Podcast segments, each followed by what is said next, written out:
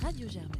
Popcorn, l'émission pour savourer le cinéma. Saison 15 Bonjour à tous et à toutes, bienvenue à Popcorn Salé, l'émission du- de cinéma qui dissout les sorties de la semaine pour une rentrée haute en couleurs. Et je suis aujourd'hui avec les feuilles mortes du 27 rue Saint-Guillaume, Jeanne, Bonsoir. Thaïs, Bonsoir. Arthur, Bonsoir. Juliette Bonsoir. Et Pauline. Bonsoir. Et aujourd'hui, on va vous parler de trois films, Classified People, euh, Les Feuilles Mortes et Acide. Mais d'abord, une toute petite question d'actualité. La série de la semaine, en tout cas de mon côté de la cité radieuse, c'est Tapi, le biopic à gros budget de Netflix qui retrace les débuts de la carrière du fameux entrepreneur sous la forme d'un rise and fall. En parallèle, sort au cinéma dans deux semaines. Bernadette, le biopic qui retrace le rise and fall de Bernadette Chirac quand elle devient première femme de France. Est sorti par ailleurs il y a quelques semaines, et c'est l'article que je vous ai envoyé à tous et toutes, un article de Mediapart qui se plaint qu'on offre finalement un, un propos sans saveur et surtout sans recul sur la carrière un peu controversée de l'homme qui a volé 500 millions d'euros, quand même 500 millions d'euros, aux Français. Maintenant la question c'est la suivante, comment est-ce qu'on représente au cinéma aujourd'hui, et quelle est la responsabilité morale qu'on a à le faire, les magouilleurs, les arnaqueurs, les politiciens véreux Surtout quand les conséquences de leurs actes ont encore aujourd'hui, sont encore aujourd'hui visibles dans la population, comme c'est le cas de Tapi ou de Chirac. Et je crois que Jeanne avait beaucoup, beaucoup de choses à dire sur le sujet, donc je te passe la parole. Je te remercie Paul pour cette belle introduction. En réalité, j'ai assez peu de choses à dire parce que pour moi, la question fait partie du problème. C'est-à-dire que quand on pose la question de la responsabilité des réalisateurs de films qui traitent de personnages certes controversés comme Tapi, d'autant plus sur le plan politique, euh, et là l'exemple de Bernadette Chirac euh, est, est- bien choisi aussi, on oublie de dire que ce sont des fictions. Il suffit de voir là les retombées récentes euh, concernant la série euh, Tapi. À la fois les tapis euh, nient en gros euh, se retrouver dans, ce qui est raconté et le réalisateur lui-même prend ses distances vis-à-vis de la réalité en disant qu'il a souhaité offrir une fiction à partir de ce personnage qui est bien connu, qui est un mythe et qui donc on peut se permettre de réinterpréter. Maintenant peut-être qu'on prend nos, nos spectateurs pour des idiots euh, qui euh, regarderaient Tapi en pensant que c'est un documentaire, mais comme ils voient Laurent Lafitte, ils savent que ce n'est pas le cas. Et en tout cas, moi, je leur fais confiance pour ah, prendre de la distance justement vis-à-vis des propos qui sont racontés et prendre le biopic pour ce qu'il est, à savoir une fiction. Euh, de ce point de vue-là, moi, je préfère qu'on me raconte une histoire sur un magouilleur que sur le petit Nicolas qui se comporte bien tout le temps. Je pense que ça fait partie aussi de la tendance actuelle, et, actuelle et depuis en gros le Nouvel Hollywood, que de préférer les anti-héros aux, héros. Et euh, si on en a dans nos classes politiques, euh, ça m'étonne pas qu'on s'en saisisse pour en faire des produits. Maintenant, le vrai problème de Tapi, c'est que c'est pas une très très bonne série. Sur euh, le plan historique, elle ne, nous informe pas en grand chose puisqu'elle s'arrête finalement au moment où tout commence dans la, dans la dégringolade véritable du personnage. Donc c'est pour moi d'autant plus vraiment juste une espèce de fiction à partir d'un micro-bout de la vie et qui euh, marquette sur le nom tapis. Bon, bah, est-ce que c'est. Est-ce qu'on en attend mieux de Netflix à ce stade? Je suis pas sûre. Et, et voilà. Je sais pas si d'autres euh, autour de la table euh, ont un avis sur la question. Bah, je suis assez d'accord avec toi euh, sur ce truc-là. Moi, j'ai vu un épisode de Tapis. Je trouve que c'est pas euh, réalisé avec énormément de, de talent. C'est bien fait, ça se regarde comme ça. Et comme tu as dit, ça survole en fait vraiment l'histoire de Tapis, de ce que j'ai pu après moi en lire euh, qu- qu'il y avait. Et comme tu as dit aussi, genre faut faire aussi, aussi confiance en quelque part au spectateur pour savoir prendre les distances avec ce genre de personnage. Surtout que Tapi, alors moi je parle de ma génération, donc des gens nés en 2000, euh, c'est déjà quelqu'un qui appartenait au passé en fait. Ses grandes heures, il les a eues dans les années 90, c'était le représentant des années 90, et il est depuis euh, en fait le, passage des années 2000 devenu quelqu'un de long, même s'il a eu des affaires à partir de 2000, euh, dans les années 2007, à partir des années Sarkozy, qu'il est revenu, etc. Mais c'est resté quand même quelqu'un ancré dans des années qui sont assez lointaines pour nous, pour qu'on puisse se permettre aujourd'hui de faire des choses qui ne sont plus que des documentaires, en fait, de jouer de cette figure du magouilleur du sud de la France pour en faire un récit qui est autre. Et euh, c'est un recul qu'on peut se permettre d'avoir. Et tu c'est là où, par exemple, on, en parlait un peu, euh, Paul, au début, qui a eu cette, euh, ce film Bernadette Chirac. Bernadette Chirac, moi, c'est quelque chose de différent, en fait. On n'est plus simplement dans un symbole. Vraiment, on est sur une personne véritablement très identifiée, plus identifiée, je pense, même que Bernard Tapie. Et à ce moment-là, d'un coup, oui, ça voudrait dire quelque chose d'autre, d'en faire un portrait trop élogieux euh, en, en masquant les, en, en masquant les affaires. Moi, je pense que Tapis, ça l'est pas. La série reprend, et pas euh, forcément très bien, un archétype très usé du cinéma hollywoodien, mais même de. J'ai pas envie de faire un de tout en l'homme. Enfin, je veux dire, l'anti-héros a été une figure surusés du cinéma américain, du cinéma même français, de tout plein de cinémas différents. Et on sait même, en tant que spectateur, prendre du distance avec ces héros-là. C'est-à-dire que quand on a une bonne compréhension de ces œuvres-là, pour moi, on n'est pas censé en train n'est pas censé sortir. Encore j'ai pas vu l'entièreté de la série, mais de ce que j'en ai vu, et elle a l'air quand même assez prévisible, on n'est pas censé sortir en disant Ah, Tapi est un homme formidable ou Ah, Tapi est une ère humaine. C'est juste le plaisir de voir un magouilleur magouiller. Et ça s'arrête à ça. Et si vous voulez une série politique qui euh, traite et qui porte un jugement presque plus, enfin, un peu plus moral sur ce que c'est de magouiller en politique, à la limite, regardez Baron Noir en fait. Et même dans Baron Noir, on a cet amour de la magouille, on a cet amour de la débrouille, de celui qui essaye de se faufiler comme une anguille. Donc pour moi, c'est pas vraiment un, souci, surtout que encore une fois, Tapi est une figure reculée. Et ce qui l'est moins, par exemple, pour Bernadette Chirac, mais encore une fois, il faudra voir euh, ce que le réalisateur en fait de cette figure-là. Oui, moi j'ai pas, j'ai pas vu la série et voilà. Euh, je pense que je, la- verrai si j'ai le, si le temps à l'occasion. Mais euh, ce que je trouve bien aussi, c'est que ce genre de série, bon, certes, voilà, je suis tout à fait d'accord avec euh, tout ce qui a été dit, mais surtout ça permet aux médias de se saisir de la question encore une fois et de faire en fait ressortir certaines informations. Il y a souvent, je sais pas, le Cours international ou d'autres médias ou même Le Monde, qui font en fait du décryptage de l'information et du coup les ouais, les, les médias audiovisuels arrivent vachement à faire ce travail critique-là qui nous permet de- d'en savoir plus en fait. Et le, le téléspectateur ou le, voilà, le spectateur va aller se renseigner sur le sujet alors qu'il aurait peut-être pas fait avant. Donc finalement, est-ce que euh, la- la- l'aspect critique est pas renforcé par ce genre d'œuvre qui nous mettent un peu la puce à l'oreille en mode mais finalement est-ce que c'était vraiment un gars bien ou est-ce que c'était un gars passionnant ou etc. Voilà. D'autant que dans l'article de Mediapart que tu évoques, Paul, euh, bon, il parle du fait que c'est un portrait peut-être un peu trop sympathique d'une figure qui effectivement a volé aux Français, était un magouilleur, enfin bon, voilà, qui était moralement condamnable. Bon, on le voit quand même aussi euh, dans ce qu'il y a de condamnable euh, qu'il a pu faire, notamment euh, euh, le service d'ambulance euh, qu'il a monté, euh, où il a failli euh, tuer des gens en fait. euh. c'est des choses qui sont montrées dans la série, peut-être que plus d'emphase pourrait être mise dessus, mais en tout cas, je crois que le caractère euh, faillible euh, de cet homme d'affaires prêt à tout est finalement une espèce de conte capitaliste où euh, bah, la fin justifie les moyens est raconté euh, aussi dans sa violence euh, à, certains moments. Maintenant, euh, c'est, je, le, répète, quand la série s'arrête euh, avant même l'histoire du Crédit Lyonnais et en fait les plus gros scandales qui ont fait la carrière de Tapi, on en dit assez peu de choses et on parle plutôt de son rise que de son rise and fall. Bon, bah, en tout cas, euh, je trouve que vous avez tous et toutes des très bons arguments. Moi, je vous fais confiance. Et euh, on attend avec impatience la saison 2, euh, qui, je l'espère, cette fois traitera du Crédit Lyonnais. Et on va enchaîner euh, tout de suite. Je ne veux pas assumer le fait que j'ai tort, donc euh, je vais. Toute petite euh, insiste pour dire euh, que, en revanche, je pense qu'il serait temps d'admettre que Laurent Lafitte a 50 ans et que ça se voit. Chut Ça, se voit, c'est-à-dire que quand il sort avec une fille qui a euh, 25 ans, on dirait son daron. Euh, donc euh, Ça, il oui. serait temps de faire. un- voilà. Si on veut être crédible dans la représentation de tapis ou que sais-je, déjà commençons par caster des acteurs du bon âge. On n'est plus dans les années euh, 50 où euh, les adolescents étaient joués par des mecs de 35 piges. Donc euh, je pense qu'on peut se le permettre. On le fait encore, hein, ça n'a pas beaucoup changé. hein. Oui, oui, c'est vrai. Je veux dire, euh, c'est quoi Sex Education, ils n'ont pas, euh, ils ont pas 15 ans. hein.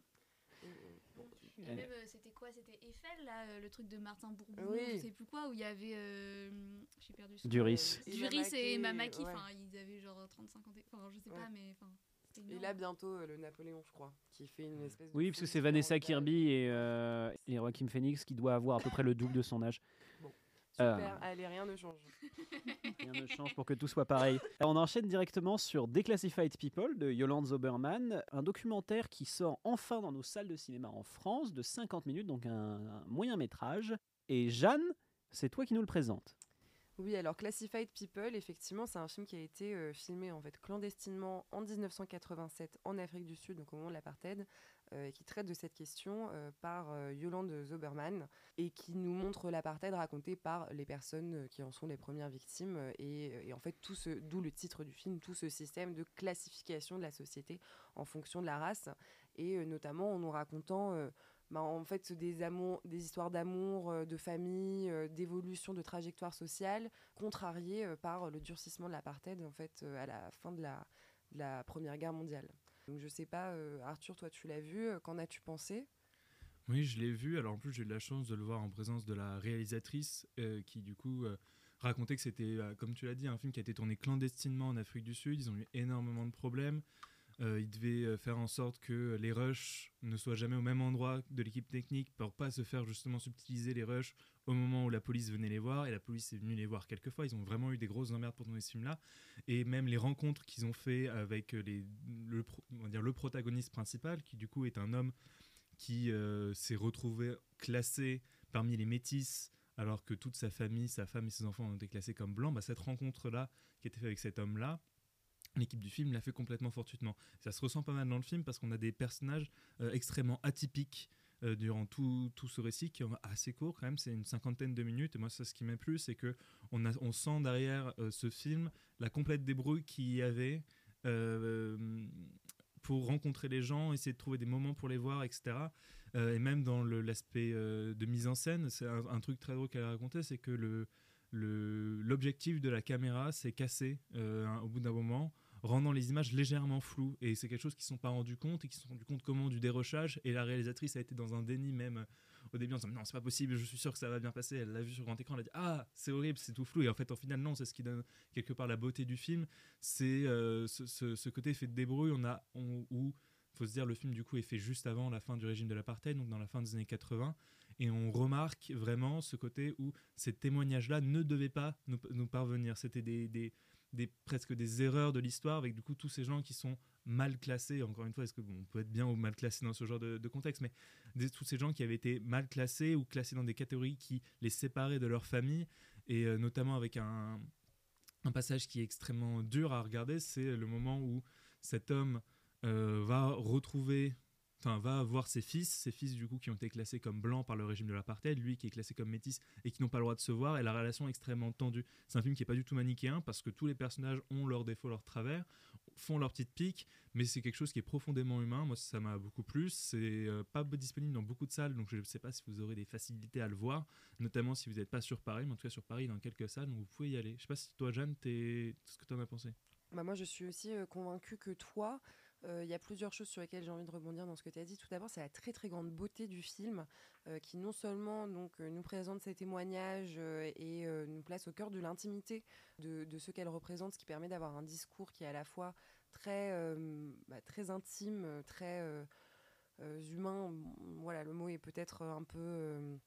un, peu sur, suremployé, mais il y, a, il y a quelque chose de, de très fort euh, dans le fait de se dire que c'est des paroles qui effectivement ne devaient pas nous parvenir et qui pourtant étaient le quotidien, la réalité, le vécu euh, de ceux qui nous sont présentés et qui racontent euh, par leur voix leur propre histoire. Ça, c'est aussi quelque chose que j'ai que j'ai trouvé très beau. Et, et- et puis le film vi- visuellement est aussi vraiment remarquable. Il y a des séquences de travelling où on a des paysages qui défilent, qui sont avec de la musique assez assez contemplative, euh, qui nous montre en fait les paysages qui se succèdent d'Afrique du Sud et qui nous, bah, qui nous font aussi euh, montrer euh, l'état de la société dans, dans plusieurs endroits différents. C'est- vraiment bien fait, c'est vraiment beau visuellement, captivant et puis passionnant sur le plan historique. Je pense que c'est un film qui est important aussi pour saisir précisément le moment où l'aberration politique, pour ne pas dire l'horreur politique, enfin d'ailleurs disons-le, en fait se traduit concrètement dans la vie des personnes. Donc on a le récit effectivement de cet homme qui est le personnage, disons, principal, euh, qui, euh, euh, s'est retrouvé, parce que donc les mariages mixtes étant interdits, sa femme étant classée blanche, lui métisse, a dû en gros quitter femme et enfant, ne pouvait plus vivre avec eux parce que dans un quartier blanc, etc. etc. Donc une espèce ouais, d'aberration, d'horreur qui se traduit concrètement. Et puis c'est aussi toute l'absurdité d'un système qui...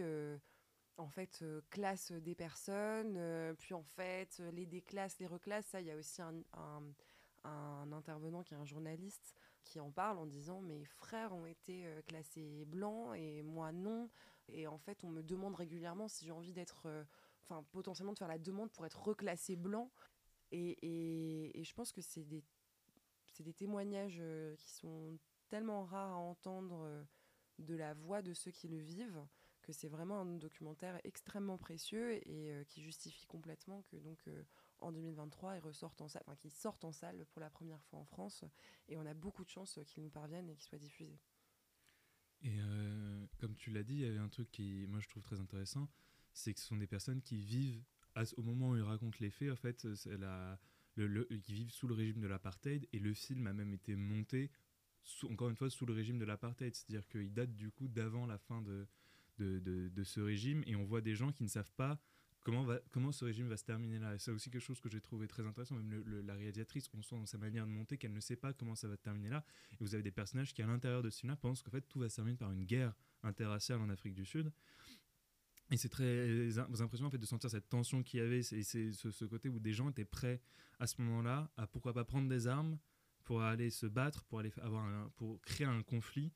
Et on n'est plus du tout dans on n'est pas du tout dans ce, récit que de très très loin. Et moi, sans connaître du tout l'histoire d'Afrique du Sud, je pouvais avoir d'une réconciliation ou d'un moment très passif. Sinon, on était à un moment de guerre, de, de pré-guerre quasiment littéralement, et avec une issue qui était très incertaine. Des gens qui étaient très pessimistes en fait sur la capacité de l'Afrique du Sud à réconcilier toutes ces populations qui ont été classées. Et c'est quelque chose qui est très vibrant et qui se ressent vraiment dans, dans ce film-là, plus que alors dans dans d'autres films. Et moi, c'est ce que j'ai eu plus l'habitude de voir, des films qui étaient faits a posteriori, en fait, Mm.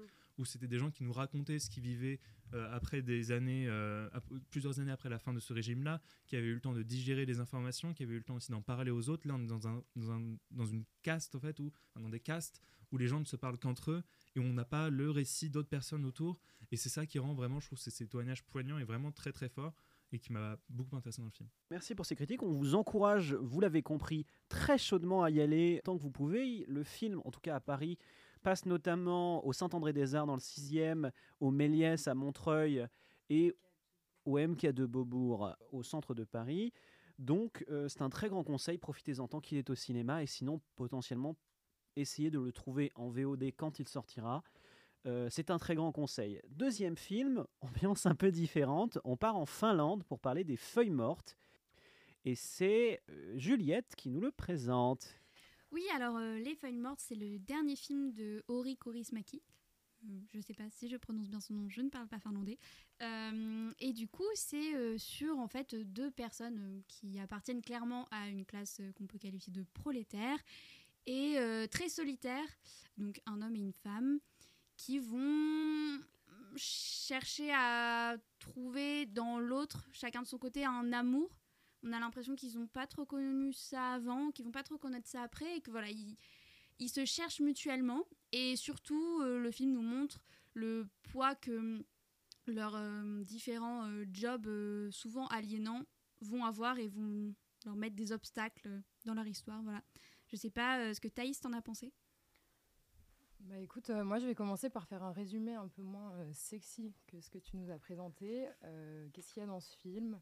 Globalement, euh, 200 dessous, paumés, sans rêve et sans intention a priori de sortir de leur inertie, jusqu'à, attention, tu en as parlé, coup de foudre, sans trop tracas, puisqu'il ne s'agirait pas trop de, de dévier du film d'auteur et de rentrer dans la soupe romantique hollywoodienne.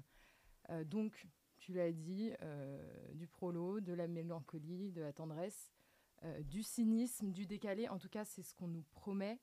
euh, et c'est ce que je n'ai pas du tout ressenti dans ce film. Donc voilà, on nous promet un amour rédempteur, salvateur apparemment, mais tout ça, ça ne vient pas. En tout cas, moi, je n'y ai pas cru du tout. Au contraire, j'ai lié un amour très construit, matériel, les personnages n'espèrent rien, ils ont rien, et donc ils se montent de toutes pièces, où ils se, ils se forcent euh, un amour qui apparaît finalement en fait comme la seule manière de juste de faire quelque chose, de vivre. Mais là encore, pour moi, c'est un échec, parce que ça pourrait être après tout une lecture, mais c'est un échec parce que ça prétend à autre chose. Euh, on prétend à la tendresse, euh, on prétend à survivre euh, cette espèce de vie de crever en fait par grâce à cet amour euh, imprévu. Euh, et voilà, moi, l'amour, euh, pour moi, était très déshumanisé. Ils se parlent pas. En fait, on a trois scènes, globalement, où ils sont l'un en face de l'autre. Et il n'y a d'amour que dans voilà, cette rencontre, cette présence de ces deux êtres. Mais on n'en sait rien. Ils se, se parlent pas, ils se touchent pas. Et à la rigueur, ça, nous, ça pourrait nous proposer des, voilà, des pistes de, de lecture ou nous laisser de l'espace pour euh, trouver l'émotion, mais en fait, ça nous laisse juste trop d'espace. En tout cas, moi, ça m'en- a trop laissé, pardon, euh, pour chercher l'émotion, et j'en ai cherché euh, encore après le film. En fait, ça m'a fait penser à Compartiment numéro 6. Je ne sais pas si vous l'avez vu. Bon, déjà, parce que voilà, le folklore finlandais, qui d'ailleurs, il me semble, avait reçu alors le Grand Prix, oui, de Cannes 2020. 2021, je Ouais. crois, puisqu'on y était euh, à l'époque et que euh, Popcorn avait été très, euh, très élogieux à l'époque. Mm, bah, moi j'avais beaucoup aimé. Et pour moi, ce film est juste une mauvaise version de Compartiment numéro 6. Euh, donc, je disais, on a la, protagoniste de Compartiment numéro 6, il me semble, est finlandaise. Et puis, on a le même type de personnage, un peu bourru, gauche, désabusé. Mais voilà, il y avait cette espèce de sentiment qui, voilà, qui transcendait le, ce récit de voyage. Et là, euh, je suis restée complètement dehors. Je tiens quand même à saluer euh, la photographie, euh, la composition impeccable, le jeu de lumière qui est, voilà, qui est super, très chiadé, on va dire ça comme ça. Mais ça en devient presque agaçant parce que voilà, il n'y a rien derrière. Donc une fois qu'on a compris les mécanismes de le par-dessus doit avoir la même couleur que le mur et la clope doit avoir la même couleur que les volets de la maison de derrière, il faut y avoir-. Bon, euh, en fait, il ne reste plus que ça. Mais euh, j'espère que d'autres autour de la table vont être peut-être plus élogieux. Moi, c'est pas, j'ai aimé, c'est pas non plus le, film de l'année. Enfin, voilà, je je vais pas le mettre dans mon, dans mon top 5 non plus, quoi. Mais, mais j'ai trouvé ça plutôt bien, plutôt réussi. J'ai trouvé ça assez intelligent. Et justement, j'ai j'ai bien aimé la pudeur qu'on trouvait dans le film.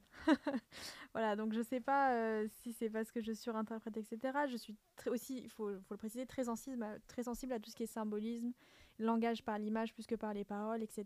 Et je trouve que le film est assez explicite dans son approche parce que enfin il fait ce choix là de parler avec des images avec des couleurs ce que tu disais euh, voilà tout est vraiment construit de manière euh, bah, minimaliste euh, géométrique etc parce que en fait ça fait des références explicites dans le film à d'autres œuvres de type euh, Godard qui s'exprime aussi comme ça dans, dans, ses, dans Pierrot le Fou, il y, a, du texte mais qui veut rien dire et tout passe par euh, une construction un petit peu picturale de l'image. Et dans le Corismaki, j'ai trouvé ça. Et du fait que ça dure 1h20, euh, j'ai trouvé que le film n'était pas du tout agaçant. Du coup, ça aurait duré deux heures, je t'aurais dit à un moment, j'en ai vraiment ras-le-bol.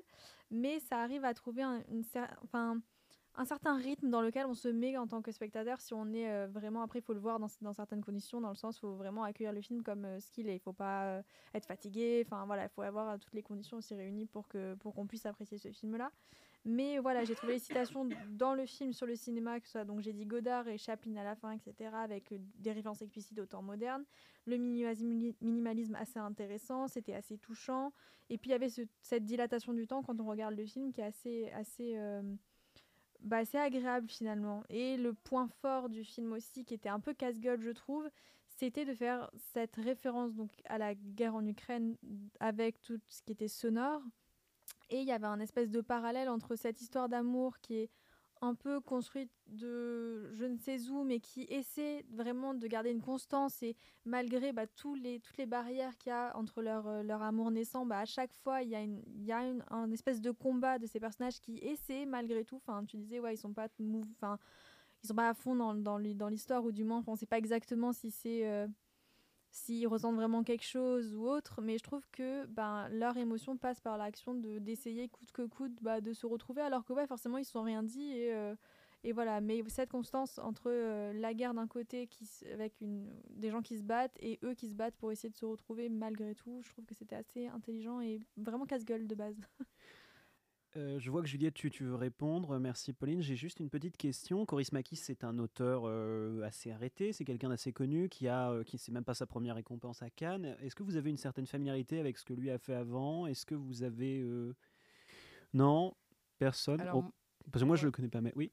Moi, c'était mon premier, mais je sais un peu, voilà, je connais Mm. un peu de, de nom ce qu'il a fait. il a fait des.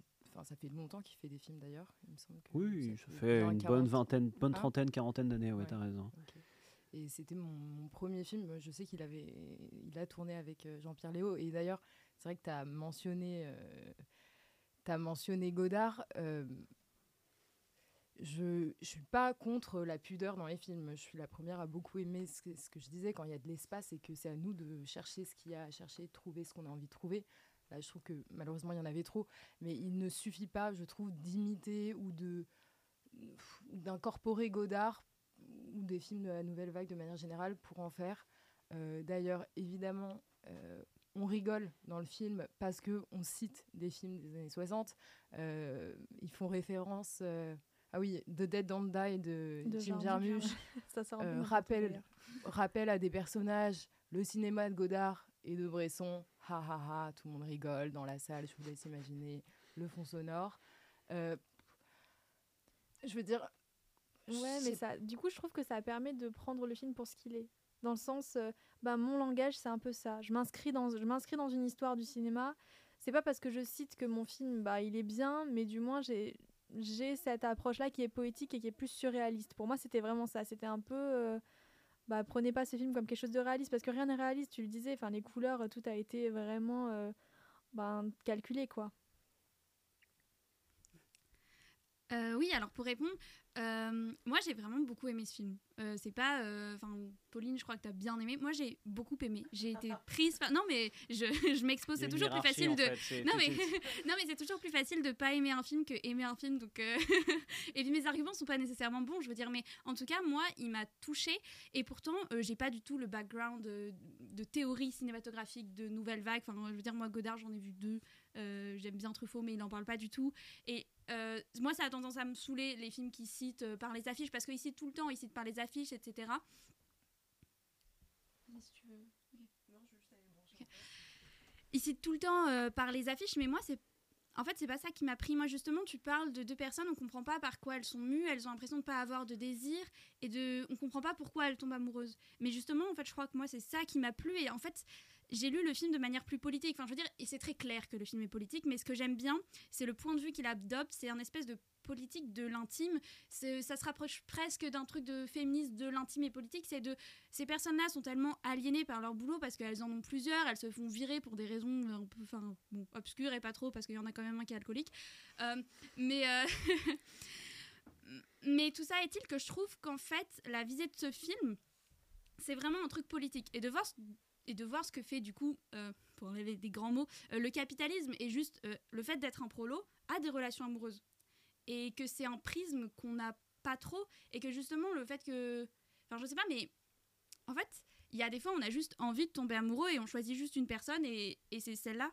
Et il n'y a pas vraiment de coup de foudre ou de moment hollywoodien, mais juste on s'accroche à ce moment-là et on essaie de passer tout son temps avec cette personne. Et c'est effectivement la seule chose qui nous meut dans la vie parce qu'en fait, euh, on a un job de merde, on n'a pas d'amis, on est dans un pays où il fait froid et globalement, euh, on parlait de l'image, mais euh, le, ce que montre le film est moche. Enfin, je veux dire, c'est euh, dans leur job, euh, les personnages, ils font que jeter des vieux trucs de ferraille. Il y a des grues, c'est des chantiers. Enfin, c'est alors que et paradoxalement, il arrive à rendre ça beau. Mais justement, en fait, on voit bien que dans leur quotidien, il y a, enfin, moi, c'est ça qui m'a plu, c'est qu'il y a rien de beau et que pourtant ils arrivent à créer quelque chose. Après, encore une fois, moi j'aime bien les films qui sont très lents. Le fait qu'ils durent 1h20, encore une fois, je trouve que ça, ça, ça, ça fait passer le truc beaucoup mieux. Et je sais pas, moi j'ai trouvé que justement il y avait un truc d'alchimie de en fait on parle pas, on n'a rien à se dire, et pourtant on a envie de trouver quelqu'un euh, avec qui passer son temps. Et en fait cette personne-là, elle était là au bon moment et au bon endroit. Et en fait on s'y accroche à ce truc parce que c'est la seule chose qu'on a. Je sais pas, moi je, je me suis reconnue dans ce truc en fait. Je me disais donc que en fait c'est possible de se reconnaître, en tout cas de reconnaître les, comment les relations modernes avec des gros guillemets peuvent apparaître de nos jours. Et en tout cas, moi, c'est cette mélancolie-là qui m'a prise. Et voilà, je dis pas, euh, je pense qu'effectivement, en fonction du ressenti de chacun, ça peut vachement jouer. Mais c'est juste que vraiment, euh, moi, je veux pas que les gens se disent, ah, ça va être horrible, il va rien se passer. Parce que justement, il y a aussi plein de moments drôles qui, pour moi, ne reposent pas uniquement aux références euh, cinématographiques. J'avoue que c'est nul parce que j'ai pas d'exemple en tête pour te prouver le contraire. Mais pour moi, il y a plein de trucs qui sont un peu. Alors, je peux t'aider. Moi, il y a un moment qui m'a fait sourire, voire presque rire. C'est quand elle va acheter des assiettes. euh, Enfin, une assiette, parce qu'en fait, elle est chez elle, elle a qu'une assiette pour elle toute seule, elle a une assiette, une fourchette et un verre. Et du coup, au moment de la rencontre amoureuse, elle est obligée de dresser une table avec les. Voilà. Donc c'est marrant.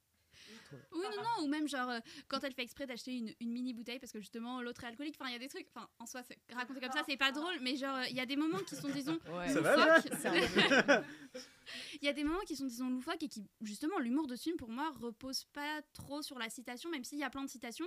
Mais encore une fois, moi, je pense que je les comprends pas, les citations, et j'ai réussi à passer outre, et j'ai quand même trouvé ça très beau. Et mention spéciale aussi, désolé, je finis, à la musique. Voilà, j'ai adoré. Ouais, euh, moi dans le, je, je parle à toute fin et je vais vraiment être le neutre parce que je sais pas trop ce que j'en ai pensé de ce film. Je crois que j'ai la meilleure connaissance de Coris Maki parmi vous tous parce que j'en ai vu un. Ah, peut-être que Paul, t'en avais plus. Non, j'en ai plus. voilà. grands Je sais, autour de c'est- cette c'est un table. regard d'étonnement. Mais surtout, sur- surtout Ouais, euh, pff, le Finlande, euh, ils font pas de films, ça. mais- Puis c'est quoi C'est pas un langage, c'est comme le wallon. Non, mais- moi, oh, attention là. Non, mais je vais, presque partir sur, plus des anecdotes. Déjà, moi, j'ai découvert en fait le premier Coris Maki en cinquième. C'était la prof de français qui nous l'avait montré. Alors pour ceux qui ont du coup ont vu ont vu Coris Maki, montrez-le à des élèves de cinquième. C'est un peu quand même compliqué à, leur faire transmettre. Et c'est vrai que moi, ça m'avait paru extrêmement chelou et je savais pas du tout si euh, c'était parce que j'étais petit et que j'avais du mal à, à voir ce type de film-là. En fait, non, c'est quand même un peu chelou. Et, euh, et aussi, moi, un truc que j'ai trouvé un peu intéressant, j'ai passé un an en Islande. Donc, qui est un pays quand même nordique et qui, alors, c'est très loin de la Finlande, ce n'est pas la même chose, mais ils ont un même problème avec, euh, avec une certaine boisson qui se retrouve quand même pas mal dans leur, dans, dans- dans leur euh, production cinématographique. C'est quand même les, les films islandais que j'ai pu voir là-bas, c'est quand même souvent des gens bourrés et qui vont pas très bien dans leur vie amoureuse et qui ont une vie amoureuse Il fait très franc. hein, et il là-bas. fait très- Ah non, mais c'est ça, c'est la même chose. Non, mais il y avait un, rapport dans ce cinéma nordique-là à l'alcool. Alors, on pourrait parler de Drunk qui était danois et le Danemark étant beaucoup plus au sud, a tout de même le même souci. Mais en tout cas, de, de ce rapport à la froideur extrême de leur climat se retrouve vachement dans leurs films. Et si on relie ça avec tout le cinéma nordique, c'est quelque chose que j'ai trouvé assez intéressant. Euh, un autre truc qui m'a plu dans ce film-là, c'est la gestion du rythme. C'est très lent et c'est rare les réalisateurs qui savent jouer avec la lenteur et qui savent faire rire avec la lenteur, ce qui fait que la plupart des scènes sont drôles parce qu'elles s'étirent, parce qu'il y a un étirement sur des tronches très chelous de type, sur des situations vraiment loufoques, sur des moments très gênants. Et c'est ce travail du cringe. Et alors, c'est là où je sais pas si je trouve le film bon ou pas. J'ai du mal à savoir si le film veut être drôle ou pas. J'ai quand même plutôt l'impression qu'il veut être drôle. Et dans ce cas-là, ça marche à peu près. C'est-à-dire que vraiment, étirer ces scènes-là, euh, en faire des, blagues dont le, moment comique va arriver 30-40 secondes après la réplique, c'est quelque chose d'intéressant. C'est quelque chose, c'est un travail du rythme qu'on voit pas beaucoup. Moi, j'avais presque envie de dire que c'était un Wes Anderson hyper au ralenti, parce qu'après, on a le même manière d'être. C'est beaucoup un maniéré, mais ce manière du cadrage symétrique euh, avec très peu de mouvements ou des panoramiques, parce qu'il kiffe les panoramiques Chris Maki, mais sinon, c'est pas de mouvement de caméra, de, de pa- panotage, tout ça. C'est le- le- le- à peu près la même grammaire du cadre, beaucoup moins euh, étriqué que peut l'être Anderson, mais c'est à peu près la même grammaire, mais avec un rythme extrêmement distendu. C'est-à-dire que là, Wes Anderson, c'est du ping-pong verbal constant. Là, c'est au contraire quelque chose de très lent, quelque chose où les, où les personnages, tous les dialogues des personnages, en fait, sont pas intéressants. Ils, ils se disent rien de concret dans leur dialogue, mais c'est l'étirement de ces séquences qui donne quelque chose d'intéressant. Après, moi, j'en suis resté un peu froid, notamment parce que ce jeu des acteurs et du rythme, c'est quelque chose où je suis plutôt étranger de base. Mais si vous aimez ça, euh, ou même si vous ne connaissez pas, testez. Si vous aimez, bah, continuez sur toute la carrière de Chris Mackie qui d'être dans ce rôle-là. Sinon, bah, passez votre chemin parce que c'est vrai que c'est un cinéma qui peut laisser un peu en. Et en tout cas, moi, il m'a laissé un peu en. Ok, bon bah c'est un film qui euh, finalement euh, j'avais, je, pensais que ça serait tout à fait unanime, mais c'est ça divise puisqu'on a à peu près tout le spectre des opinions du très négatif au très positif. Donc on vous le conseille peut-être et je pense que Arthur a, a eu euh, un bon mot là-dessus en vous disant que allez, allez essayer et puis au pire des cas c'est qu'une heure vingt. Qu'est-ce que j'ai retenu de, de, de ce que tu nous disais tout à l'heure Et on va enchaîner sur le troisième film euh, qui est un peu plus euh, intense, un peu plus rythmé je crois. Euh, Acide. Et Pauline, c'est toi qui nous le présente. Oui, du coup, Acide, c'est un film qui est passé en séance de minuit au Festival de Cannes. Donc, ça a été réalisé par Juste Philippot, qui avait sorti il y a trois ans, je crois, ou deux ans, euh, un film déjà euh, éco-anxieux qui s'appelait La Nuée, euh, sur des sauterelles mutantes, me semble-t-il. Euh, et là, il revient du coup avec un film qui parle d'un personnage principal qui s'appelle Selma, et donc qui a 15 ans et qui vit avec ses parents qui sont séparés. Et en fait, donc, bah, il y a, il y a un, problème météorologique lié forcément à la crise climatique qui fait que des pluies acides s'abattent sur le territoire. Et du coup, ça va être vraiment. euh, Enfin, l'histoire va, consi- va consister à suivre cette famille-là euh, au travers de, bah, de, de- de ces pluies euh, qui s'abattent en France. Et le scénario est assez simple finalement. Enfin, c'est une histoire juste euh, comme ça. On suit cette famille-là euh, dans, sa, dans sa traversée. Arthur, qu'est-ce que tu en as pensé? Euh, J'en ai pensé quoi? Je suis très divisé sur ce film-là parce qu'il a en son sein 30-40 minutes de très très bons films catastrophes. Donc comme tu as dit, du coup c'est ce, truc de pluie acide et quand on dit de l'acide, c'est de l'acide corrosif, corrosif, c'est-à-dire que vraiment ça te crame la peau Euh, et c'est très compliqué d'en survivre. Et ça, un- il y a 30, 35 minutes, 40 minutes de film qui marchent très bien là-dessus. Et à côté, on a 40, 45 minutes de film complètement à l'ouest sur un rôle social avec Guillaume Canet qui joue Vincent Lindon. Et Qui joue un qui CGTiste. joue un CGTiste. Qui joue un CGTiste, faut, faut préciser ça. C'est ça, non, c'est ça. Donc, vous voyez, Guillaume Canet qui, qui fait son lindon, qui fait du chégistisme, c'est vraiment pas dedans en fait. Et ça, ça m'a sorti du film une paire de fois, surtout que pour aller dans le très général, ce qui me plaît moi dans un film catastrophe, c'est la simplicité.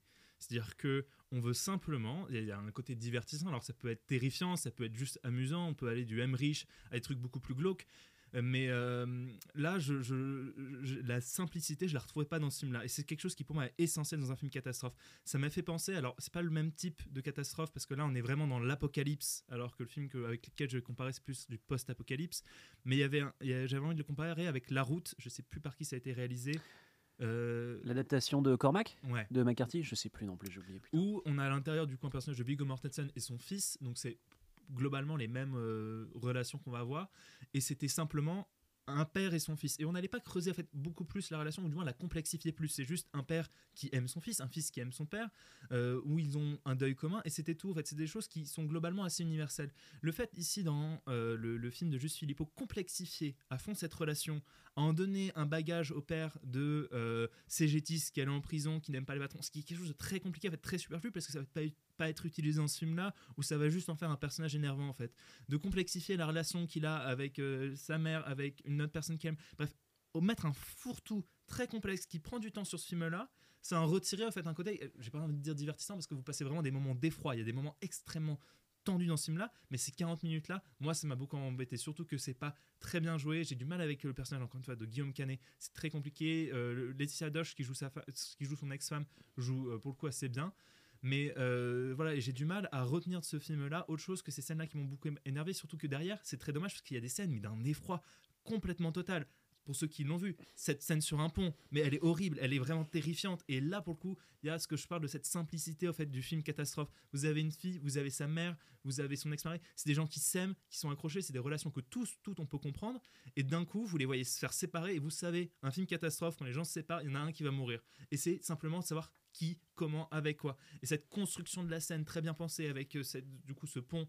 Je vous dis pas ce qui va se passer, mais vous voyez en fait comment on peut avancer petit à petit vers une scène catastrophe. Bien ça, c'est la construction d'un film catastrophe que j'ai beaucoup aimé. On va retrouver ça plusieurs fois avec cette construction de décor très simple, mais pour derrière amener la catastrophe. Et c'est ça que j'ai beaucoup aimé en fait dans ce film-là. Et je suis déçu qu'il soit parasité par un discours pseudo-social qui se veut pas forcément très intelligent et qui surtout est pas assez utilisé parce que si vous voulez faire un film catastrophe avec euh, des gens qui sont des prolétaires, parce que c'est vraiment ceux qu'on on veut mettre en avant, c'est une famille prolétaire, et ben dans ce cas vous en faites un enjeu. Et euh, truc tout con, euh, Jack dans Titanic, c'est un enjeu, le fait qu'il soit prolétaire, ça va être utilisé dans la catastrophe. Là, ça ne l'est pas du tout parce que tout le monde est touché de la même manière, qu'on soit riche ou qu'on soit pauvre. On ne marque pas de vraie différence par rapport à cela. Et ça, je trouve ça dommage.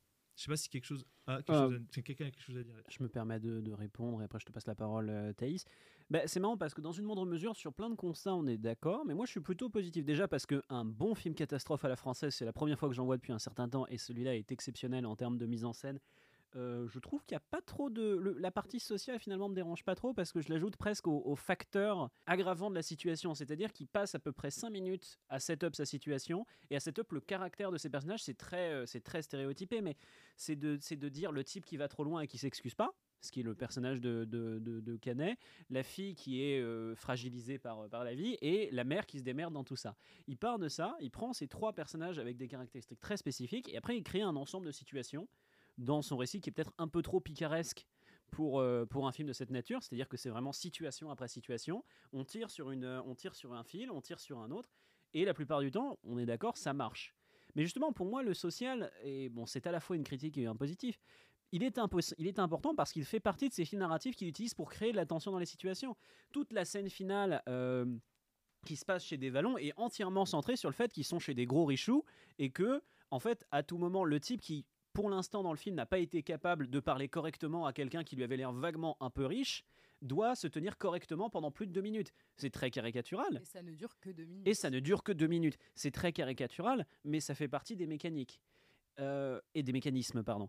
Et tout le film est construit comme ça. Le fait qu'ils aillent snober, peut- ce qui est peut-être leur seule chance de survie, parce que euh, il ne lui fait pas confiance, parce qu'il y a un rapport social, parce qu'il y a une forme d'humiliation du personnage, parce qu'il y a un besoin de, de masculinité chez ce type qui est malheureusement associé à son engagement, euh, de son engagement euh, syndical, ce qui est un peu malheureux. Néanmoins, euh, offre une scène d'ouverture qui, en termes de montage, est assez cool. Elle est ridicule en termes de performance parce que c'est un- une vidéo de bodycam de, de, de Guillaume Canet qui tabasse un CRS et c'est pas très, on n'y croit pas beaucoup quoi, mais à la- il lui fait, ouais, il lui fait une benalla. C'est, c'est- bon, c'est un peu ridicule, mais en termes de montage et d'efficacité, et c'est le grand avantage du film, c'est que quand il s'agit de faire une scène où ça tape, ça tape et ça tape sérieusement. T'as as, mentionné la, scène, euh, la scène du, du pont, mais la scène d'ouverture, enfin la première scène de catastrophe où ils doivent aller chercher leur fille, qui a un des setups les plus bêtes du monde, qui implique être perdu avec un cheval au milieu de, de, de la forêt parce que les méchantes filles du, euh, du, club d'équitation euh, l'ont abandonné, commence là-dessus et termine par une espèce d'apocalypse euh, complètement dingue sur une autoroute complètement perdue à côté d'Arras avec des types en train de se dissoudre qui essayent de rentrer de force dans une bagnole, Canet qui en pousse un, enfin c'est génial. Et ça, c'est vraiment bluffant, avec un budget que je pense n'a pas l'air si bon que ça. Beaucoup de, une vraie ambition en termes de construction de plans. Il y a beaucoup de plans larges, dont certains qui sont très beaux. Euh, Enfin, très beaux, faut pas déconner non plus, hein, mais il y a quelques plans, notamment de la terre rasée et presque blanchie par l'acide, qui, je suis désolé, sont plutôt ambitieux. Moi, ça m'a rappelé la, série The Last of Us, là, qui est sortie il y a un mois ou deux, et qui a ce genre de thématique-là, avec ce même rapport père-fille un peu, entre guillemets, corrompu par un, père plus, plus ambitieux que, que sympathique. Et le fait que le film soit si désespéré, si violent, est plutôt rafraîchissant pour ce genre de budget-là aussi. On, se rappelle des... euh, tu l'as cité, mais les, les Emmerich, souvent, c'est... En fait, c'est quand même un peu la fête, on finit par, par s'en sortir d'une façon ou d'une autre. Là, il n'y a aucun espoir de la minute 1 à la minute fin. Et euh, c'est assez rafraîchissant. Ça lui permet aussi d'être vraiment sordide quand il a besoin d'être sordide. Et euh, ouais, moi je suis plutôt positif. Thaïs, euh, je sais pas ce que t'en penses, mais. Bah, bon je vais moment. vous rejoindre sur le caractère divertissant du film, euh, que ce soit, enfin, surtout effroyable, assez effroyable. Par contre, je suis pas tout à fait d'accord avec, bon, ça ne tient qu'à moi, mais par rapport à la progression qui t'a plu, moi j'ai trouvé que finalement, en fait, ça cochait juste les unes après les autres toutes les cases euh, d'un film apocalyptique. Euh, alors, je, ne dis pas que c'est mal fait, mais euh, bon, on a d'abord l'isolement, ensuite on va avoir la panne de réseau, l'eau contaminée, la séparation, le bunker qui tombe quand même un peu. Après, on découvre que c'est une mine, donc ça passe un peu mieux, mais qui tombe un peu du ciel, en passant par le pont. Je trouve qu'on s'y attend un peu. Après, ça conduit bien le film, ça participe à l'action et ça rend le tout euh, assez divertissant. Mais ce qui m'a aussi un peu posé problème, c'est euh, le dispositif, euh, enfin le premier mécanisme scénaristique qui est cette pluie acide, qui quand même qui a un fonctionnement un peu aléatoire. À un moment du film, ça réduit un- une maison, un manoir en cendres. Par contre, quand ils se foutent dans la BM, là, il n'y a plus aucun problème.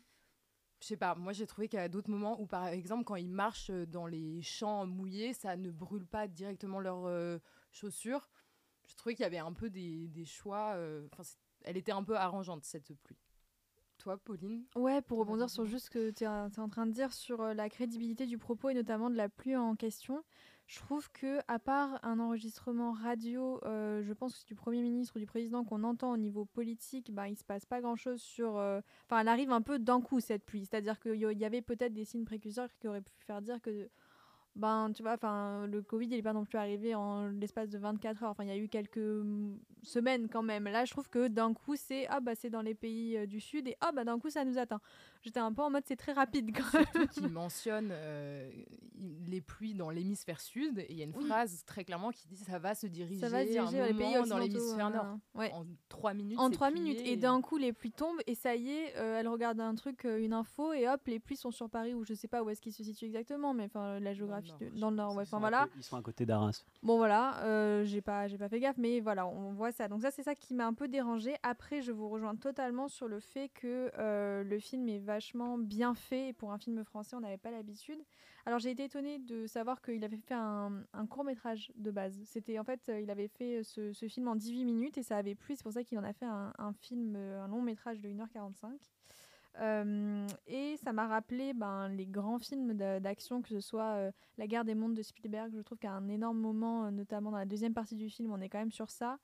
Avec euh, aussi quelques scènes de Je suis une légende, ce genre de choses. Donc on arrive quand même sur des films qui ont vraiment bien marché aux États-Unis et qui continuent de structurer notre pensée du film catastrophe. Donc franchement, c'est bien fait. Et j'aimerais bien mentionner aussi le- l'utilisation du son qui euh, rajoute à ce côté corrosif quelque chose de très, euh, très prenant et terrifiant parce qu'en fait, bah, le film nous amène déjà dans sa toute, toute première partie, une des premières scènes, c'est sur de de l'ASMR et en fait je trouve que ça permet aux spectateurs de justement s'intéresser au son euh, par la suite dans le film, je trouve. Donc je comprenais pas cette scène au, tout- début. Et en- ensuite, en parcourant le film, enfin voilà, en entrant dans le film, c'est vrai que chaque bah, goutte de cette pluie corrosive sur la peau ou sur autre chose bah, est terrifiante parce qu'on sent que ça, ça desquame et que ça, ça, ça annihile tout. quoi. Donc euh, ça, sur le coup, c'était très intéressant. Et je vous rejoins sur les images euh, et la qualité cinématographique du film qui est euh, dans un teinté de bleu-gris qui est, qui est quand même très très beau. Alors moi, je crois que je vais pas avoir beaucoup de choses à rajouter par rapport à ce que vous avez dit. Je, je- je me fie globalement à tout. Alors, petite anecdote. Euh, la partie ASMR dont tu parlais, la fille vient de Sciences Po. Voilà, c'est tout. Euh, elle est dans le master de Thaïs d'ailleurs. Et Paul. Enfin, elle a fait votre master. Quoi? Non, elle est pas dans ta promo. Moi, Non, à mais- faire de la communication. hein. Non, mais donc, bon, bref, elle vient de Sciences Po. Voilà, petit aparté, ça n'a rien Celle à qu'on voir. voit dans la euh, vidéo YouTube du coup Oui, exactement. C'est rendez-vous ASMR. Voilà, c'est ça. Ok, mais je, ouais, je comprenais pas du tout l'utilité de cette scène. Alors peut-être que c'est pas du tout ça, mais moi du coup ça m'a permis de d'être beaucoup plus attentif sur le son par la suite dans le film. Je sais pas pourquoi ça. Je pense que ça a un peu éveillé quand même Ouais, mon sens sur ce vu. Moi, sujet. c'est pas du tout un rapprochement que j'avais fait, mais effectivement. euh, Ouais. Et du coup voilà. Le, le scrish de, de l'acide euh, qui passe sur les surfaces est très très bien fait. C'était l'enfer en vrai. Je trouve génial. que ça, ça prenait à la gorge. Enfin, on sentait la, même la pluie arriver, le, le fait qu'il y ait toute cette. Bah, je sais pas comment il arrivait à faire bah, vraiment ces. bah, cet acide là, enfin quand ça quand ça fait de la brume, etc. Je trouve que c'était vachement bien fait quand même. Enfin vraiment. euh, Et qui est suivi généralement, comme tu disais, par des plans de coupe euh, de paysages complètement désolés, où là, Ouais. tout d'un coup, tout est silencieux. Et c'était assez réussi. il arrive à créer avec un budget euh, qui est pour le coup assez euh, en jouant beaucoup du noir évidemment avec un budget que je pensais pas si haut que ça pour un film Euh, le film a pas l'air d'avoir coûté des quantités délirantes d'argent enfin il y a quelques plans avec beaucoup de figurants mais le film a pas l'air il y a Guillaume Canet mais Guillaume, Guillaume Canet je pense qu'il prend tout ce que tu veux euh, maintenant avec l'argent qu'il doit pour Obélix euh, et, euh, et la muraille de Chine je pense qu'il prend tout ce que tu veux Guillaume Guillaume Canet Par contre, c'est vrai que sur le côté social, euh, bon, c'est mal fait, mais la famille qu'on suit ne cherche pas du tout à être héroïque. J'ai trouvé ça plutôt bien aussi. Le fait que je- juste ils essaient de se tailler et de se, et de se protéger, quoi. Globalement, il n'y a pas du tout de scène d'héroïsme. Ils, re- ils repoussent les gens qui essaient d'entrer dans leur bagnole. Enfin, il y a un moment quand même où c'est chacun pour sa peau et ça, c'est plutôt bien montré. Et je pense que des fois, enfin, il y a certains films qui essaient de dire, bah, d'un coup, il va être euh, super fraternel, etc. Alors que dans ce genre de situation, juste, euh, on se taille, quoi. Et, Non, mais- et même les liens familiaux se désagrègent. se à ce désagrège point que, immédiatement ouais. quasi en fait. hein. Ouais, ça prend 5 secondes et après c'est fini. Non, puis c'est quand même un film qui arrive à rendre des nuages terrifiants. Enfin, je, je, je- moi, je, reste assez euh, bluffé. euh, C'est un film qui fait peur avec des, des, gouttes- des, des, des flaques d'eau quand même. Moi, je l'ai vu quand il pleuvait. Moi, j'aimerais juste nuancer ce que vous dites sur l'image parce que pour le coup, ça m'a. Alors, cinématographiquement, c'est beau, etc. Mais la photo, j'ai trouvé vraiment laide. C'est typiquement ce qu'on attend d'un film d'action, c'est-à-dire un peu crasse-pouille. euh, Enfin, euh, type. ca- Pas film d'action, pardon, je me suis trompée, mais film catastrophe. Un peu crasse-pouille, un peu couleur terre. Et en fait, moi, il y a juste des moments où on voit pas parce qu'il y a tellement de noir qu'on voit pas. Et Ah, pour le coup, ça m'a hein. dérangé. Ouais, mais un moment, à un moment, ça m'a vraiment dérangé parce qu'il y a vraiment des longues secondes où c'est ça et où tu vois plus rien. Et je sais pas, cette image vraiment, en fait, trop attendue et trop. Enfin. C'est même pas crasse-pouille, enfin, l'acide est bien montré, etc. Je suis d'accord avec vous. C'est vraiment au niveau des photos, en fait, c'est juste marron tout le temps. Dès qu'il y a du mouvement aussi. En fait, Voilà, c'est vraiment ça. Ah, la, caméra, la caméra, elle, elle la tremblote. Hein. Ouais. C'est ça, exactement. Et moi aussi, j'ai quand même un bémol sur euh, le jeu de la fille et du coup tout l'axe narratif de la fille avec ses amis et tout. Je trouve que c'est abandonné, on n'en parle pas. euh. Euh, Enfin, à un moment, fin du par monde, contre, donc bon. les bullies. euh, Oui, non, non, bien euh, sûr. Mais, mais du coup, pourquoi Elle aurait foutre pu une revenir scène pour où- leur faire bouffer de la merde à l'acide. Mais du coup, pourquoi foutre une C'est vrai scène J'ai où- oublié cette scène carrément. Ah donc. ouais. J'avais jamais parlé. Mais euh, pourquoi Non, pardon. Non, non, mais- Juliette a décidé de régler son compte avec l'intégrale de popcorn ce soir. Moi j'ai des bullies, bon bah. Non, mais Moi, je pense à tous les jours. hein, donc bon. Non, mais mention spéciale à la scène où elle fout de la merde de cheval sur le, le- Ah le ouais. visage de- des meufs qui la bully. Mais ensuite, tu vois, ça, ça de nulle part. Donc, moi, j'ai adoré parce que c'est. Enfin, je sais pas, c'est le. le- non, mais. que tu vas avec cette information. Non, mais c'est. c'est genre le, le, C'est samedi le matin, le paroxysme. psychologue euh, Juliette. On n'y est pas encore. Non, mais c'est le paroxysme de ce qu'on peut penser de euh, ce que t'as envie de faire à des gens qui t'embêtent. Et je sais pas, genre, non, mais juste de le voir Non, à l'écran. Non, vrai. mais soyons honnêtes, de le voir à l'écran, je sais pas, s'il y a un truc de c'est cool. Mais justement, après ça, c'est abandonné. Puis tout ce truc de la fille, je trouve pas très, disons, euh, tangible, très. euh, on n'y croit pas. Et surtout, moi, la fin m'a dérangée parce que tu disais, Paul, à un moment, oui, on a zéro espoir euh, du début à la fin. Et justement, cette espèce de fin sans spoiler, mais là, ça, ça vient de nulle part. Enfin, c'est ce que tu disais aussi, Thaïs, sur le, le, truc de Ah, pourquoi la pluie, elle défonce pas la BMW alors qu'elle défonce un espèce d'énorme manoir Bah, pareil, à la fin, on se demande pourquoi elle a pas défoncé. Enfin, la fin me semble très peu vraisemblable et euh, aurait pu s'arrêter avant. Euh, Est-ce Est-ce que qu'on peut rebondir sur ce qu'a dit Juliette pour euh, calmer? Moi, je te remercie. Bon, ouais, non, c'est un peu too much. Pourquoi tu, pourquoi pourquoi tu remercies les gens? Non, non, mais je trouve, euh, enfin, je trouve ton intervention bien parce que c'est vrai que j'étais, en tout cas personnellement, jusque-là très élogieuse. Euh, J'ai pas passé quand même euh, la- les deux heures de ma vie. Euh, Il y a des choses à saluer. Voilà, allez le voir, mais c'est pas non plus, voilà, moi j'ai pas trouvé que c'était le meilleur film. euh, Franchement, c'est un film à popcorn. Hein. Oui, moi, moi, moi, c'est- vraiment un truc. Alors, j'ai j'ai quand même défoncé le film au début et je, je maintiendrai que pour moi, le, le- le- le film se fait des nœuds au cerveau tout seul avec son, euh, son- sa tentative de propos social, qui, encore une fois, je trouvais pas au service de sa catastrophe. Mais il, il y a quand même un truc qui, moi, je trouve très intéressant c'est que c'est un film français et de voir des paysages français euh, se prenant l'acide dans la tronche. Je viens du Nord-Pas-de-Calais. Moi, ça m'a fait très très peur ce film. Je, rec- je reconnaissais la banlieue d'Arras. Non, mais bref, c'est des, paysages qui nous sont plus familiers. On a beaucoup l'habitude du grand spectacle hollywoodien où euh, c'est la Silicon Valley qui se fait raser. Où on n'a pas tous vécu à San Francisco. Donc on a du mal à aussi à visualiser ça. C'est aussi quelque chose qui est très intéressant. Décentrer le regard sur ces catastrophes-là. Ça nous aide aussi, quand on est français, de voir des paysages français en plus filmés, entre guillemets, à la française. Parce que ce, ce- ce- cette photographie-là, alors qu'on peut trouver ratée aussi à des moments, c'est aussi une, photographie pardon, qui peut se retrouver dans pas mal de films français qui nous est plus naturelle en tout cas que celle du blockbuster plus hollywoodien. C'est quelque chose que je trouve aussi très intéressant de se réapproprier ce code-là et d'en faire au final un film qui sort du canon hollywoodien euh, dans sa photo, dans ses lieux, dans ses personnages aussi. Et ça, c'est quelque chose qui m'a plu et que j'aimerais bien tirer du film-là. Et en plus, c'est un film, c'est un film euh, français, donc dans un, dans un pays où, qui n'est pas trop habitué à faire quand même de- du, du cinéma de catastrophe, avec, je pense, un budget qui doit être ridicule. C'est- je- je- si ça dépasse les 10 millions d'euros, vraiment, c'est un miracle, qui doit être très faible. Et ça a beaucoup de gueule. Ça a quelques soucis d'effets spéciaux. Beaucoup de gueule quand même. Ça a énormément oui, de gueule pour, pense. Parce pour un film ça, comme ça ça. a deux, trois soucis de d'effets spéciaux, mais si on les retire, ça, ces effets spéciaux, moi je pense que c'est les De nuages. ce que je trouve, il y a 12, c'est 12 millions.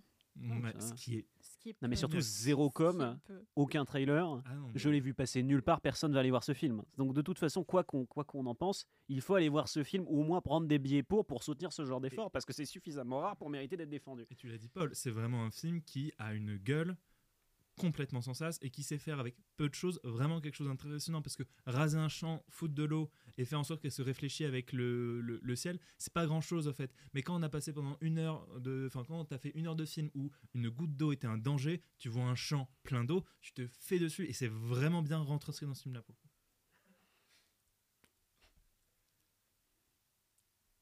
Euh, Est-ce que quelqu'un va donner le mot de la fin? Vas-y, Julie. Bah, pour le mot de la fin, non, juste voilà, moi j'ai pareil, j'ai été critique parce que vous aviez été très élogieux, mais pareil, je me rejoins à vous sur le fait que ça marche très bien en termes d'action, c'est très anxiogène et, euh, et voilà, je pense qu'on est assez d'accord. Conclusion, ce n'est pas à la hauteur des frères Dardenne quand il s'agit de, parler des, euh, des problèmes de notre société, mais franchement, vous allez passer un bon moment. Enfin, bon moment. Vous allez passer un moment euh, tendu et divertissant. Donc, ne serait-ce que pour saluer l'effort et de façon le manque de films de genre en France, on vous le conseille chaudement. Juste, je sais pas si, enfin, c'est une question, mais est-ce qu'il fait, j'arrive, j'ai, par contre, moi, il y a un enjeu du film qui m'a posé une question, c'est que euh, au début, ils disent ah les températures c'est genre 42 degrés et tout. Déjà un, euh, au début, enfin sur la météo, etc. Euh, déjà, un, tu ressens pas cette chaleur, et deux, ensuite, j'arrive pas à savoir si la pluie elle est froide ou chaude. J'arrive pas à sentir s'il y a de la chaleur ou pas, ce qui pose un enjeu parce que du coup, pense que Je pense tu que sens plus rien. pas. Enfin. non, mais en fait, c'est une question me posais carbonique, pendant c'est tellement froid que c'est chaud. Ouais. Oui, mais genre, je veux dire la température extérieure même. Euh, Enfin, parce qu'ils disent, Ah. en fait, au début du film, ils disent il fait 42 degrés alors qu'on est en novembre, genre, enfin, ou en février, Non, en enfin, mars, je sais je plus. crois, En ouais. mars, bon, on est, il est fait 42 degrés, on est en hiver, etc. Et ensuite, cette problématique-là, il la laisse tomber. Et du coup, moi, ça m'a posé des questions parce que j'étais là, quand il fait 42 degrés, j'ai pas l'impression qu'il fait chaud. Je les vois pas transpirer, je vois pas cette- ce, ce Oui, truc de quand il fait chaud. Alors des charges, ils sont quand même obligés de se protéger de cette pluie, donc ils sont. Non, mais moi je parle de, au des- début quand il n'y a pas encore la pluie et qu'ils disent qu'il fait 42 degrés. Je me suis vraiment dit, pour euh, avoir vécu des, des épisodes de caniculaires euh, chez moi, euh, dans ma petite province. Non, mais il fait. Enfin, je veux dire. Tu euh, parlais de sueur, il y a une scène sur la poitrine de machin où elle sue.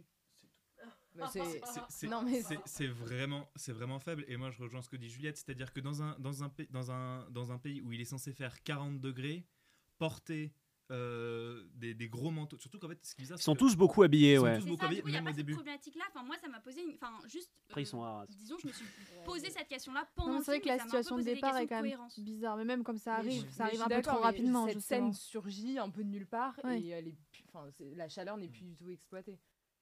Et en général, ça rejoint un autre truc, et ça rejoint aussi ce que tu disais sur le social, c'est que le, le- le volet social euh, du propos du film est un peu euh, à la ramasse, mais alors le volet euh, éco-anxieux est tout à fait à la ramasse aussi. hein. En général, le propos politique et environnemental du film est complètement à la ramasse. C'est un bon film de genre divertissant. C'est pas un très grand film politique, en général. Moi, c'est, c'est- je suis parti de ce préavis-là en, en en parlant. Moi, c'est ça fait flipper quand même. On se dit, ça, ça sera peut-être pas des plus acides, mais on peut se prendre un truc comme ça sur la figure. Ah, ça, ça fait flipper, hein. oui, mais ça fait flipper comme Don't Look Up, et Don't Look Up a pas chanté, changé les mentalités, tu vois. Bah, tu vois, je trouve ça beaucoup plus proche que la nuit, par exemple. Oui, La possibilité, quoique, euh, il y, a- il y a eu des, des trucs, mais euh, Moi, j'ai plus peur des insectes. ouais. Bon, ça c'est ça c'est samedi matin avec euh, la psychologue aussi. Ouais. Sur ce long débat se conclut cette première émission euh, de Popcorn Salé. Euh, on espère que vous avez pu euh, apprécier. On reviendra la semaine prochaine avec une émission la semaine prochaine, je disais, qui sera présentée par Juliette. Et on vous dit à la semaine prochaine. Au revoir.